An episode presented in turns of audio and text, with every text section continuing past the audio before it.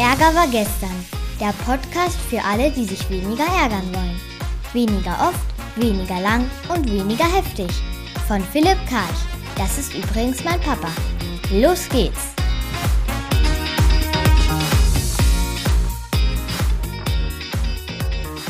Haben wir wieder eine Woche hinter uns gebracht und natürlich gab es wieder reichlich Ärgerangebote. Wie immer schauen wir uns genau drei an. Einen Fall aus der Medien, einen von meinen Kunden und einen von mir selbst. Und die drei Themen heißen diese Woche Gaza, Israel gewaltisieren, Verschiebefehlisieren und Ordnungsfriedlichkeitisieren.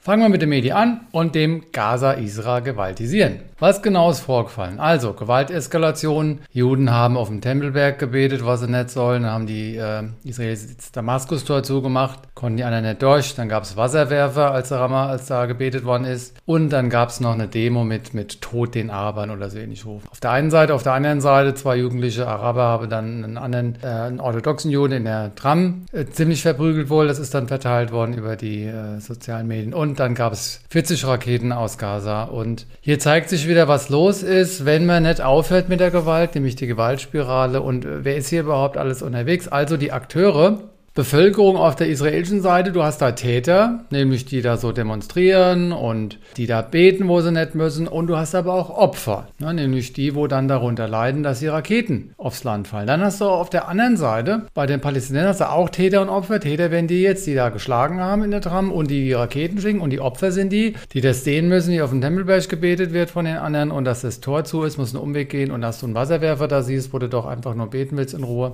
Dann hast du die Parteien bei den Israelis, du hast da die vom Netanyahu, dann hat er so eine rechtsradikale Partei reingeholt, um die Koalition richtig hinzubekommen. Du hast auf der anderen Seite auch zwei Parteien und dann hast du nämlich noch die Polizei, die da eine Rolle spielt und das Militär. Also ganz viele Akteure und das ist jetzt im Einzelnen hier gar nicht anzuschauen. Ich wollte euch nur kurz das nutzen jetzt, um das Konflikteskalationsmodell nach dem Glasel hier mal vorzustellen. Und zwar hat der mal beobachtet, dass es bei Konflikten immer so eine Reise quasi gibt, so eine Verhärtungsgeschichte. Das fängt an mit anfänglichen Verhärtungen. Das kann sowas sein wie da kommt jemand zu spät, der verdreht die Augen ein bisschen, dann gibt es vielleicht mal so ein Doch oder ein Aber und so. Das sind ganz leichte Andeutungen, dass was nicht stimmt. Und dann kommt dieses und jenes dazu, da gibt es dann Koalitionen, da gibt es irgendwann Bloßstellen, Verhärtung und so weiter. Es gibt insgesamt neun Stufen und am Ende die letzte heißt dann gemeinsam in den Abgrund, also wo du wirklich dann auch bereit bist, dein eigenes Leben aufs Spiel zu setzen.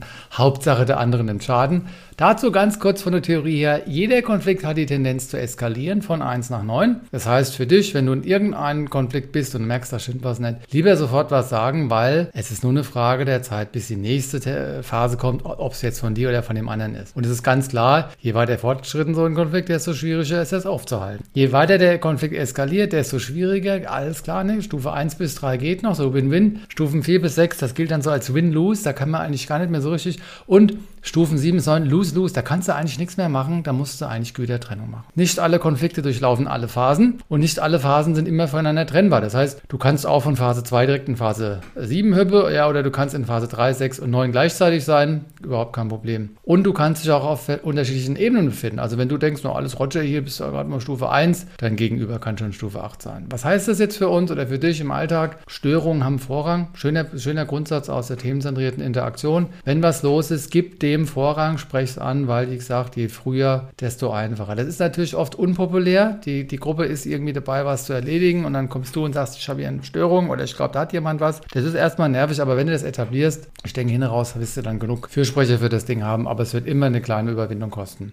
Nie, nie, nie eine Schippe drauflegen. Ja, also nie, nie irgendwie jetzt, okay, der hat dann nicht dieses ganze Rachegedönse. Lieber verzögern, ja, deine, dann, oder verweigern, ich mache nicht mit, oder verzieh dich, geh einfach raus, aber nicht eine Schippe drauflegen. Also, wie können wir uns das merken mit 3V? Verzögern, also indem du einfach nicht gleich reagierst, sondern verzögert verweigern, ich antworte da gar nicht drauf und verzieh dich. Das sind jetzt auch keine Patentrezepte, aber die sind geeignet, dass es eben nicht zu der Dynamik kommt. Statt Augen verdrehen, statt demonstrativ weggucke, statt Reizformulierung bringen oder statt lästern, immer auf den anderen zugehe und sag, was los ist. Komm, wir machen mal hier kein Israel-Gaza-Ding draus. Was ist los auf jetzt? Gut, Israel, Gaza, kehren wir zu der Sache nochmal zurück. Also was ist da genau passiert? Gucken wir uns die Konfliktursache an. Also, erstes Zielkonflikt, was manche mit ihm haben werden, warum hast du diese Extremistenpartei da reingeholt, um die Koalition schmieden zu können? Das ist ja Machiavelli. Warum hast du das gemacht? Du bist verantwortlich für die Verschlimmerung, weil du denen eine Bühne gegeben hast. Zweitens, warum hast du das Tor zugemacht? Warum hast du da die freiheitliche, die freie Selbstbestimmung des Aufenthaltsortes eingedämmt? Ne? Das muss man nicht machen. Dritter, dritter Zielkonflikt, warum hast du die Wasserwerfer eingesetzt oder es veranlasst, beziehungsweise nicht unter, unterbunden? Dann, warum hast du die Hassparolen auf der Demo erlaubt? Hätten wir die vielleicht auch unterbinden können? Fünftens, warum schweigst du, wo das alles passiert? Also es ist ja nicht so, dass da immer jetzt eine leichte Antwort darauf ist, gerade wenn du eine Demonstration erlauben musst, auf Meinungsfreiheit und so und, oder Versammlungsfreiheit. Wo gehst du dann da rein? Also was darf da noch gerade gesagt werden? Aber ich denke, der, der, der Zielkonflikt ist nachvollziehbar, dass man ihm sagt, wieso hast du das erlaubt oder zugelassen? Zielkonflikt Richtung Juden, also warum betet ihr da auf dem Tempelberg, die wo es gemacht haben und warum schreibt, schreit ihr die Hassparolen und Zielkonflikt Richtung Aberer, warum gab es die Kloppe in der Tram und warum die Raketen? Also einfach nur, das kann man hier nicht alles sich anschauen, aber also man sieht eine Vielzahl von Zielkonflikten. Darunter liegen natürlich wie immer, also fast immer, eigentlich immer Bedürfniskonflikte, nämlich Sicherheit und Frieden. Dann das Thema Verantwortung, ja, also bist verantwortlich für, für die Partei, die du in die Koalition holst. Dann Transparenz und Klarheit statt zu schweigen. Und letztlich Wahrnehmung und Wertschätzung, also gesehen zu werden in seiner Rolle. Und jetzt kommt was ganz Spannendes, wie ich finde, und zwar Frieden. Und zwar auf der einen Seite würde ich sagen, so einen guten Frieden, wenn ich das mal werten darf, nämlich sicher leben zu wollen. Also keine Angst zu haben zu sterben, das wäre jetzt so der gute Frieden. Und dann gibt es noch den Frieden, wo du empfindest, wenn du Rache geübt hast. Weil du hast innerlich dann Ruhe, wenn du endlich irgendwie zurückgebrüllt oder zurückgehauen hast. Das ist auch eine Form von Frieden, nämlich Ruhe und Entspannung, aber natürlich gewaltbasiert. Deswegen würde ich hier gerne mal so eine Wertung reinbringen. Der Frieden, wo es wirklich um Sicherheit geht, ums Überleben und der Frieden, wo es darum geht, dass du eine Ruhe empfindest, du dann, nachdem du dich dann hier auch äh, vergaloppiert hast. Glaubenssatzkonflikte sind ja auch eindeutig und zwar Gewalt erzeugt Gegengewalt. Wer das glaubt, wird eben nicht mit Gewalt und Gegengewalt kommen, weil er weiß, er macht es dann nur schlimmer. Wer die Gewaltspirale, diese Gewalt, äh, diese Eskalationsdynamik nach Glasel kennt, wird auch sich zurückhalten. Und wer glaubt, dass er wiedergewählt wird, wenn er die da reinholt, der wird dann halt auch irgendwas machen. Also Glaubenssätze müsste man sich auch hier angucken, wenn man das lösen wollte.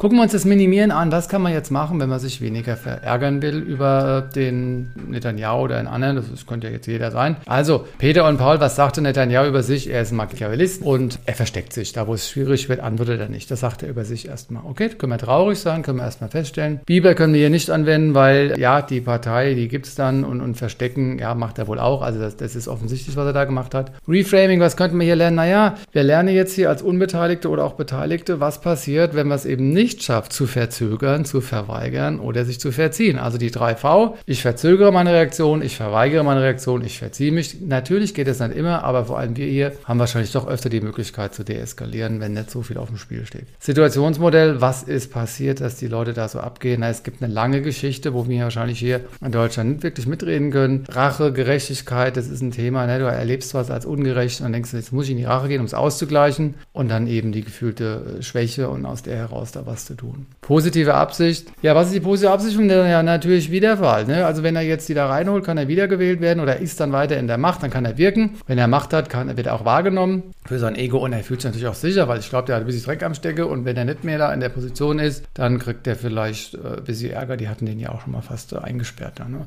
Entwicklungsquadrat, was zeigt er uns? Also der ist extrem selbstfürsorglich. Ich kann allein nicht regieren, einer holt sich mir die Rechtsradikalen rein. Das ist unfassbar selbstfürsorglich und kreativ und verantwortungsfrei dann auch. Ich mache das jetzt einfach und dann, ich habe keinen Bock zu antworten, aber ich antworte nicht. Ne? Das ist also extrem unabhängig, selbstfürsorglich. Sehr oft ärgert uns sehr genau das, weil wir das uns selbst zu wenig erlauben. The Work, ja, wenn du dich jetzt sehr über Netanyahu ärgerst oder über die Gewaltbereitschaft, dann wo ist denn deine eigene Gewaltbereitschaft? Wann hast du das letzte Mal gelästert? Das ist nichts anderes als verbale Gewalt. Wann hast du jemanden ignoriert, wo du was hättest sagen können? Da ist eine Menge am Start. Ja, guck mal, was könnten wir jetzt machen? Naja, recht wenig, wir sind nicht beteiligt, aber sachlich aufklären mit GfK. Also, die haben da jetzt zugeschlagen. Ne? Wir könnten jetzt zurückschlagen, aber dann habe ich Angst, dass das dann eskaliert, weil hier ist das Modell nach dem Glasel. Schauen wir an, was am Ende rauskommt. Sind wir alle tot oder ziemlich viele? Und das wird kaum gelingen, weil hier müsste man den Glaubenssatz eben der anderen Leute ändern können. Aus diesem Duell eben rauszukommen, das könnte sehr schwierig sein.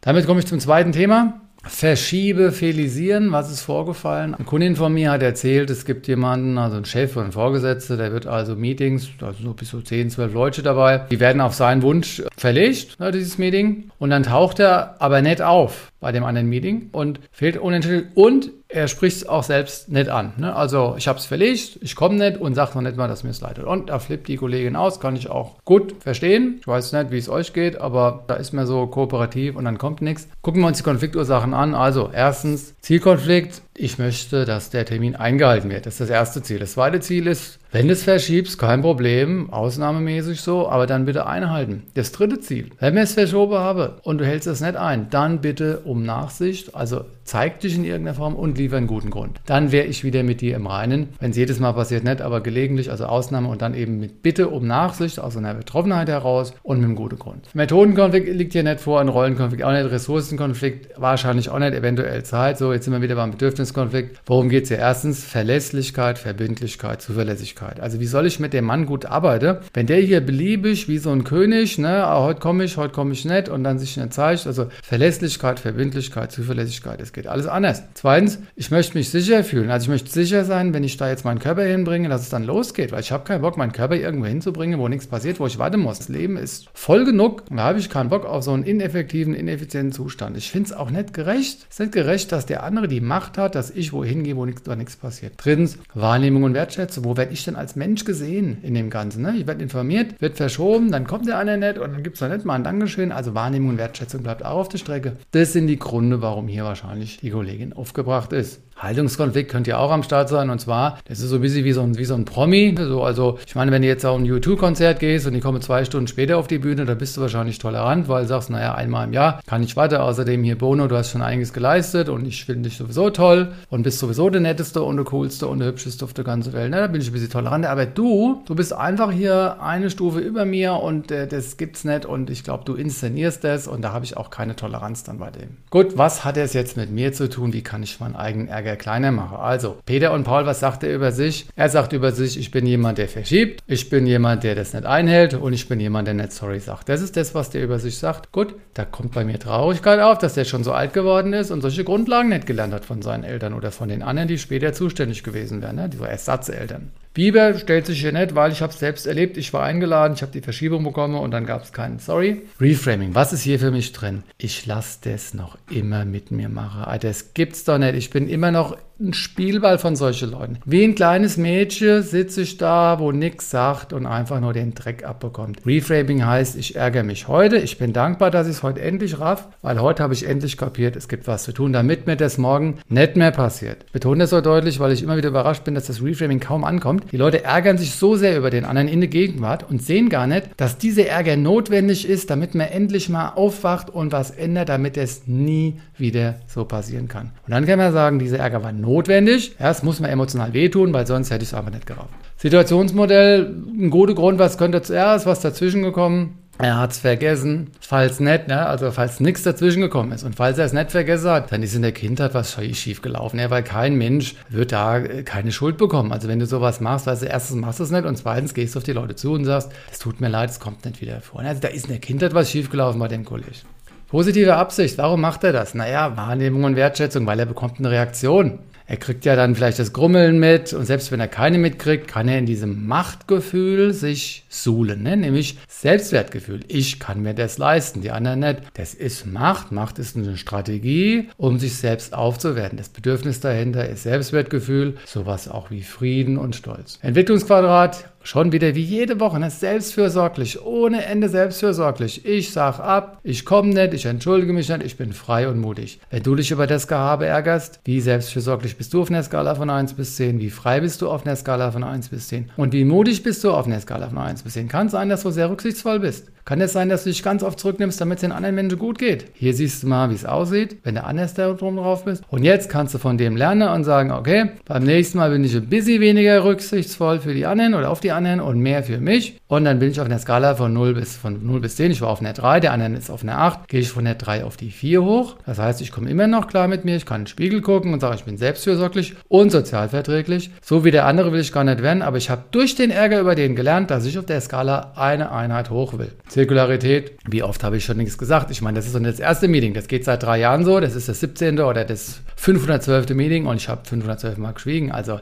das liegt ja wohl nur an mir. Hätte ich am Anfang was gesagt, dann wäre das nie so weit gekommen. Also, es liegt extrem auch an mir, nämlich an meiner Feigheit. The Work. Wann habe ich schon mal fahrlässig oder vorsätzlich einen Termin verschoben oder habe es vergessen oder habe dann mich nicht entschuldigt? Also Asche auf mein Haupt. Ich bin zwar ein paar Deutsche besser wie der, aber auch nicht Jesus oder, oder der Ahmed oder der, der Gandhi oder wie sie alle heißen. Was kannst du jetzt machen? Also sachlich auf dir mit GFK. Machen wir hier diese vier Schritte ganz kurz. Also wenn du das verschiebst ne, und dann vergisst oder verschiebst, nicht vergisst oder verschiebst und dann nicht dich entschuldigst, dann kriege ich Wort, nämlich Wut auf dich, Ohnmacht, weil ich es nicht ändern kann, Angst, dass es weiter so ist und traurig, dass es so ist. Meine unerfüllten Bedürfnisse sind Verlässlichkeit, Gerechtigkeit, Wahrnehmung und Wertschätzung. Bitte beim nächsten Mal, das will ich immer beim ersten Mal sagen, auch wenn es Perlen vor die Säue ist. Wenn das nicht funktioniert beim nächsten Mal, dann müssen wir jetzt gucken, dass unser Problem zu dem Problem von dem wird, dass wir nicht mitmachen, ne, was wir vorhin gesagt haben. Also proaktiv, nächstes Mal wird ein Termin anberaumt, ich schreibe zurück, zu wie viel Prozent findet dieser Termin tatsächlich an dem Tag statt? Ei, ei, kurz vor Majestätsbelästigung. Aber das ist doch in Ordnung. Das ist mit dem, mit dem Smiley, einem kleinen Smiley hinterher. Wenn er sich aufricht, kannst du sagen, naja, ich wollte es halt nur ansprechen, weil es ja schon mal vorgekommen mit dem Verschieben und ich wollte nur sicher gehen, dass ich sicher sein kann. Ne? Also kannst gut rechtfertigen. Wenn das nicht passiert, dann machst du beim nächsten Mal Schippchen oben drauf, sagst du, rufst du vorher eine Stunde an, schickst eine E-Mail oder rufst an oder was auch immer und sagst du dann hier, wie sieht's aus, findet der Termin nachher statt. Wenn das wieder vorkommt, dann machst du halt proaktiv Stufe 3, dann machst du halt zweimal vorher oder dreimal oder alle fünf Minuten. Du kannst auf verschiedenen Medien daher anrufen, E-Mail, WhatsApp, Sprachnachricht, Videonachricht, Text. Du kannst auch mit den anderen Leuten kooperieren und sagen, komm, wir bauen so eine Drohkulisse auf. Alles ganz nett, ohne sprachliche Gewalt. Aber wir müssen unser Problem zu dem Problem von dem machen, weil erst dann wird er sich bewegen. Und stellt euch vor, diese Majestät, ja, dieser König, kriegt von allen Leuten, wo eingeladen sind, von den zwölf Leuten, der alle drei, vier Minuten eine Nachricht, ob das Meeting nachher auch stattfindet. Ja, meint ihr, der macht das lange mit? Das wird er einmal mitmachen, der wird kotzen. Ja, und von mir aus, dann kotzt halt einmal. Aber ich bin ja nicht sadistisch, ich will nicht, dass du kotzt, sondern ich will, dass du deine Termine, deine Vereinbarungen einhältst. Und wenn es anders nicht geht, müssen wir kurz mal so einen Kotzumweg machen. Also du entscheidest, ob man das mache oder nicht. Gut, wenn das alles nicht hilft, dann gehe ich halt hin zu dem Termin, weil ich will pünktlich sein. Ich bringe mir was mit und arbeite, dann ist das keine verlorene Zeit. Oder ich komme auch mal später oder ich schicke einen vor. Man könnte sagen, von den zwölf Leuten geht nur einer hin. Und der ruft dann alle an, wenn dann die Majestät eingelaufen ist. Ne? Und dann muss die Majestät nämlich kurz warten. Und die Person, die, wo die da Empfang hat, kann dann sagen, ja, wir haben halt gedacht, das ist für die Firma am besten, wenn alle weiterarbeiten, bis du kommst. Jetzt bist du da, jetzt kommen die, die drei Minuten kannst du gut warten. Da haben wir doch einiges zu tun und wir sind keine Opfer mehr.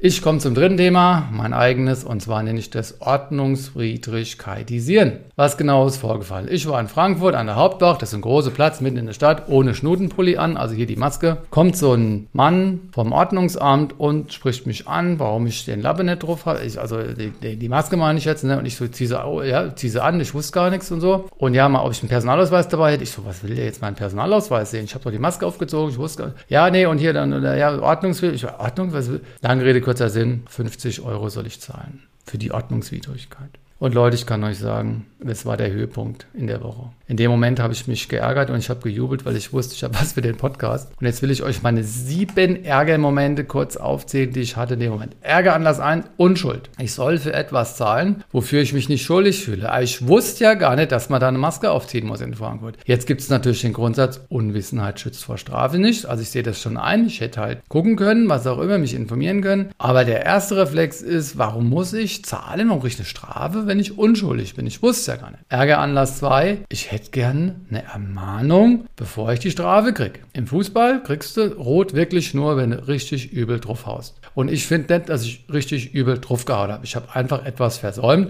war noch nicht mal Absicht. Und da finde ich, kann man eine Ermahnung erstmal geben. Im Job ist ja auch so, kriegst du eine mündliche Ermahnung, also kriegst du erstmal ein Feedbackgespräch und so weiter, kriegst eine Ermahnung, dann kriegst du drei Abmahnungen und dann trudelt die Kündigung ins Haus. Aber ich kriege hier direkt mal die Konsequenz vor der Ermahnung. War mein zweiter Ärger. Der dritte Ärgeranlass, die Verhältnismäßigkeit. Wie? 50 Euro für die Maske, weil ich es dann aufgehabt habe. 50 Euro. Was hältst du von 7,80 Euro oder 12,50 Euro? Das fände ich irgendwo angemessen. Natürlich hochsubjektiv. Ich weiß nicht, wie es euch geht. 50 Euro muss man nicht gleich machen. Ja, also ich denke mir so, fast alle haben eine schwere Zeit hier. Und muss wirklich der Gesetzgeber das mit 50 Euro bepreisen oder kann er da was machen, was vielleicht eher eingebettet ist in normale Ausgabestrukturen? Gut, der vierte Ärgeranlass, Zweckmäßigkeit, Schutzfunktion. Hilft der Labbe in der Öffentlichkeit jetzt wirklich? Also wird irgendeiner jetzt nicht Corona kriegen, weil ich auf diesem öffentlichen Platz mit viel Abstand von anderen keine Maske aufhabe? Vor drei, vier Monaten war das noch in Ordnung und ich meine auch nicht, dass mittlerweile irgendwelche wissenschaftliche Erkenntnisse äh, gereift werden, dass jetzt irgendeiner von mir Corona kriegt, was ich ja gar nicht habe, aber sei es drum. Also ich glaube nicht dran, dass das intelligent ist. Das ist einfach nur Wohlfühlzeug. Ärgeranlass 5. Ich komme jetzt zu drei Punkten nochmal Gerechtigkeit. Also Ärgeranlass 5, Gerechtigkeit 1. Ich halte alle Regeln ein. Abstand gehalten. Ich bin im Zug fünf Stunden von Berlin nach Frankfurt gefahren mit dem Ding auf der Nase. Was habe ich bisher für Anstrengungen gemacht? Ich wollte mich in Frankfurt impfen lassen. Haben sie gesagt, nee, wir können dich hier nicht impfen, weil du aus Berlin kommst. Hatte ich hier mal erzählt. Dann war ich in Berlin und haben gesagt, nee, wir können dich hier nicht impfen, weil du aus Frankfurt kommst. Beziehungsweise keine Antwort. Ich habe eine E-Mail geschrieben, gab es keine Rückmeldung. Dann wollte ich buchen bei meinem Hausarzt, war das Buchungstool kaputt. Habe ich dann bei dem Buchungstool-Anbieter angerufen, E-Mail geschickt, kam eine E-Mail zurück, ja, buch bei uns. Bin ich da hingegangen, gab es den Doktor dort nicht, obwohl sie das gesagt haben. Habe ich denen eine E-Mail geschrieben, da kam die E-Mail bei denen nicht an.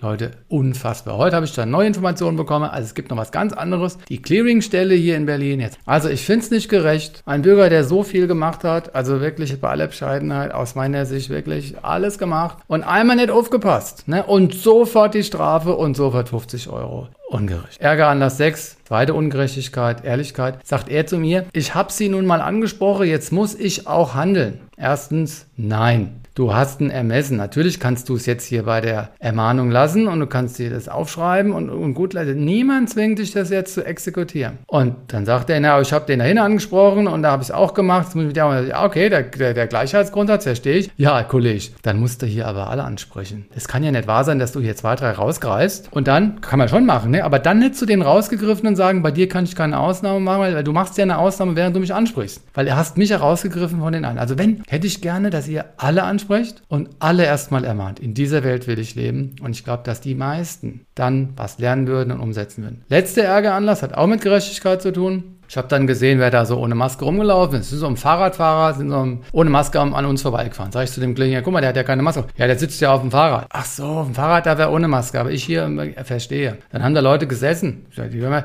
aber die essen gerade. Ja, die essen gerade. Der hat einen Snickers in der Hand, aber hat er da wirklich gerade abgebissen? Vielleicht hat er ja nur einen Snickers schon seit zehn Stunden in der Hand, nur damit er die Maske. Kann man alles nicht und deswegen, Leute. Und dann ganz großartig rauchen. Du darfst also, wer raucht, muss keine Maske anziehen. Dass das Rauchen ein bisschen gesundheitsgefährdend entscheidend ist. Und dass man da vielleicht Kosten fürs Gesundheitssystem hat, das spielt dann alle keine Rolle, weil es gibt die Regel, alle, du musst in der Innenstadt die Maske tragen und dann wird da mit Scheuklappen drauf geguckt und die Verhältnismäßigkeit. Ihr merkt ja, der Ärger ist immer noch angelegt, obwohl es jetzt hier fünf, sechs Tage her ist. Was kann man da machen? Erstmal ganz tief einatmen, langsam ausatmen. Jetzt gucken wir das mal an. Also mein Zielkonflikt war, bitte ermahne mich, statt mich gleich zu strafen. Der Methodenkonflikt oder Kommunikationskonflikt macht das ein bisschen menschlicher. Ich meine, der hat nicht einmal gelächelt, der hat mich angeguckt, als wäre ich so ein Schwerverbrecher oder, oder so, ein, so ein Kartoffelsack oder so. Ne? Also die Stimme, die Körpersprache, der Text, das war nur runtergeleiert. Also so baut man wirklich gute Beziehungen auf. Meine Bedürfnisse, ich finde es nicht gerecht. Meine Wahrnehmung, meine Wertschätzung. Glaubenssatz, ob ich eine Maske in der Innenstadt trage, Frage ja oder nein. Ich glaube da nicht dran. Das heißt, ich habe ja einen Glaubenssatz.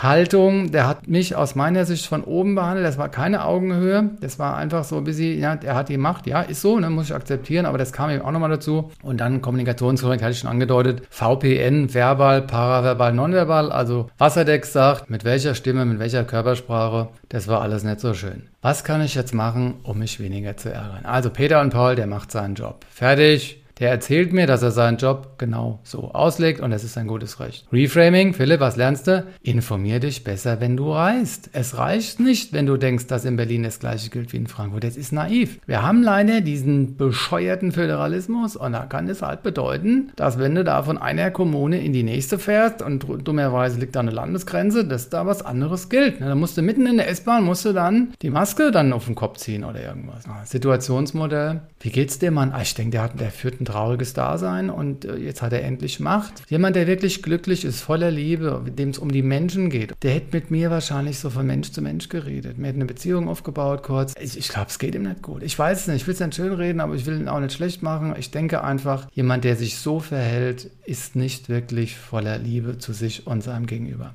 Positive Absicht, der hat einfach eine Pflicht erfüllt. Pflicht erfüllen ist was Großartiges. Das gibt dir nämlich Sicherheit. Und vielleicht hat er auch gesagt, dass er die Welt rettet, weil der Typ aus Berlin ohne Maske könnte ja hier mit Corona alle platt machen. Und Gleichbehandlung. Gleichbehandlung heißt auch, ich bin mit mir im Reinen und so führt er ein integres, authentisches Leben. Entwicklungsquadrat, er, der ist extrem mutig, spricht fremde Menschen an auf die Maske. Er ist sehr konsequent, er lässt sich nicht abbringen vom Weg und ich lasse mich sehr oft abbringen vom Weg. Ich merke das wirklich, wenn da Widerstand ist, dann gebe ich auf, denn dem anderen soll es auch gut gehen. Und von dem habe ich letzte Woche Freitag gelernt, wie es ist, wenn man sein Ding durchzieht. Es ist ein sehr schönes Ding. Der andere erzählt einfach nicht, das hat was sehr Entschlossenes. Und der ist in dem Fall auch unabhängig von den Widerständen von außen. Zirkularität, was war mein Anteil? Ich sage nur Augen auf, Maske drauf. Hätte ich die Augen aufgemacht und die Schilder gesehen, hätte ich die Maske aufgezogen, wäre mir das alles erspart geblieben. Wobei, hätten wir das jetzt hier im Podcast nicht gehabt. Also, das neue Motto, Augen auf, Maske drauf. Und dann The Work. So, wo bin ich vielleicht ein bisschen wie der? Also, Kinder, wascht die Hände. Unsere Kinder, ja, wir sind doch schon seit zwei Stunden im Haus. Macht nichts, trotzdem Hände waschen. Ja, das ist ja auch so busy das, ne? Dass man da so ein bisschen übertrieben, ein bisschen pedantisch damit umgeht. Oder, dass ich einen Fehler wiederhole. War ich, war ich gemein im Selbsturteil zu einem Kind und habe ihm was weggenommen oder Nein gesagt. Jetzt wiederhole ich dieses Nein zu dem anderen Kind, weil ich sage, ne, ich habe es dem anderen Kind angetan. Ich will dich jetzt hier nicht besser stellen. Da mache ich ja nichts anderes, wo der gemacht. Also auch hier wieder ein Spiegel. Das hatten wir ja immer. SEK, was spiegelt der mir, was ich an mir selbst nicht mag? Was erlaubt er sich, was ich mir nicht erlaube? Und was kann er, was ich noch nicht mal kann?